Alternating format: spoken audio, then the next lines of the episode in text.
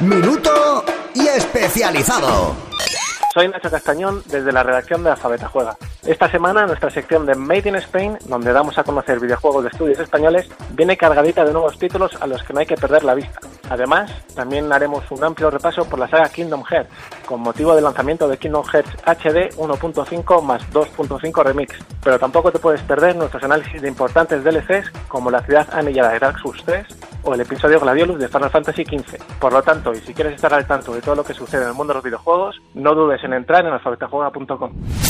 Hola, muy buenas, soy Jorge Cano de Vandal y para la semana que viene estamos preparando el análisis de Persona 5, el nuevo JRPG de Atlus, que es muy esperado para los amantes del género y que se puede convertir en uno de los títulos más importantes de este año repleto de juegos. Así que nada, eh, entrar en la web y estar atentos. Un saludo.